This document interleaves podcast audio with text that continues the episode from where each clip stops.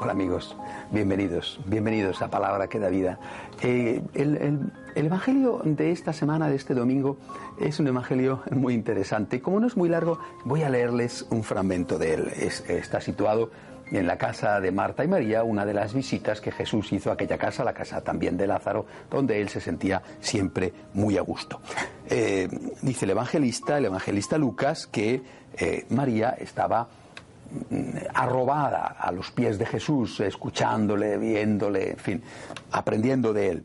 Pero que la otra hermana, Marta, estaba hasta el cuello asfixiada porque el Señor no solo estaba él, sino que iba seguramente con sus apóstoles, 12 eh, más el 13, y eso sí no había llevado alguno más, 13 hombres, hay que preparar para comer a 13 hombres, eh, bueno, cualquier ama de casa sabe lo que eso significa.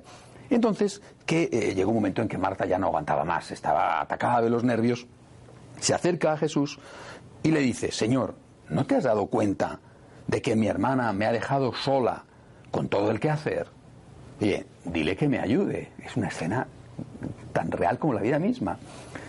Jesús, seguramente, eh, si fuera sido por nosotros, le hubiera dicho, tiene razón, tiene razón, porque a ver qué pasa luego en la comida, ¿no? Le ha dicho, oye María, yo te agradezco mucho, pero haz el favor de irte, de irte a ayudar a tu hermana, porque claro, cuando hay que cocinar, hay que cocinar. Y sin embargo Jesús no hizo eso. Eh, no sabemos si después le dijo algo a María, cosa que es probable que también se lo dijera. Pero aprovechó para darle una lección a Marta y le dijo, Marta, Marta, muchas cosas te preocupan y te inquietan, siendo así que una sola es necesaria. María ha escogido la mejor parte y nadie se la quitará. Marta, Marta, ay, ay, ay, ay, Marta, Marta. Marta dirigida a una mujer, también dirigida a un hombre. Estás inquieta y nerviosa por tantas cosas. Eh, ¿verdad que es tan real como la vida misma? ¿Eh? Inquietos y nerviosos, siempre corriendo, nunca llegando lo suficiente a todos los sitios donde tenemos que estar. Estamos en un lado y ya tendríamos que estar en otro. Las horas del día no nos bastan. Al final, ¿qué ocurre?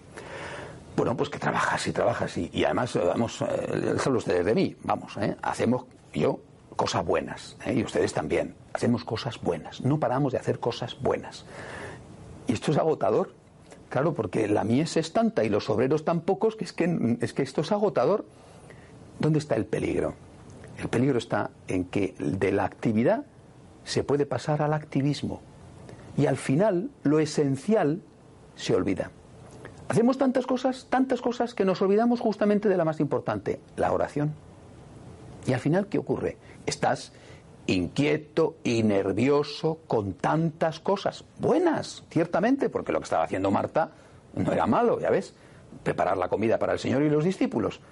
Cosas buenas, cosas estupendas, cosas necesarias, sí, pero oye, hay un momento en el cual quizá hay que saber parar y decir, mira, si es que me da igual, si es que de todas formas no voy a llegar a todo, o como me da lo mismo, pues ahora voy a rezar, porque esto es tan importante que si no hago esto, no voy a hacer bien lo otro. Quizá voy a hacer lo otro, incluso es posible que vaya a hacer más, pero no lo voy a hacer bien.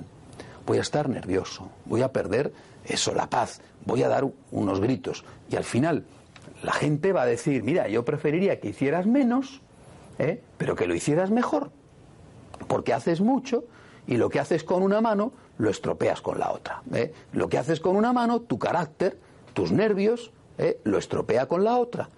¿Verdad que eso es muy frecuente?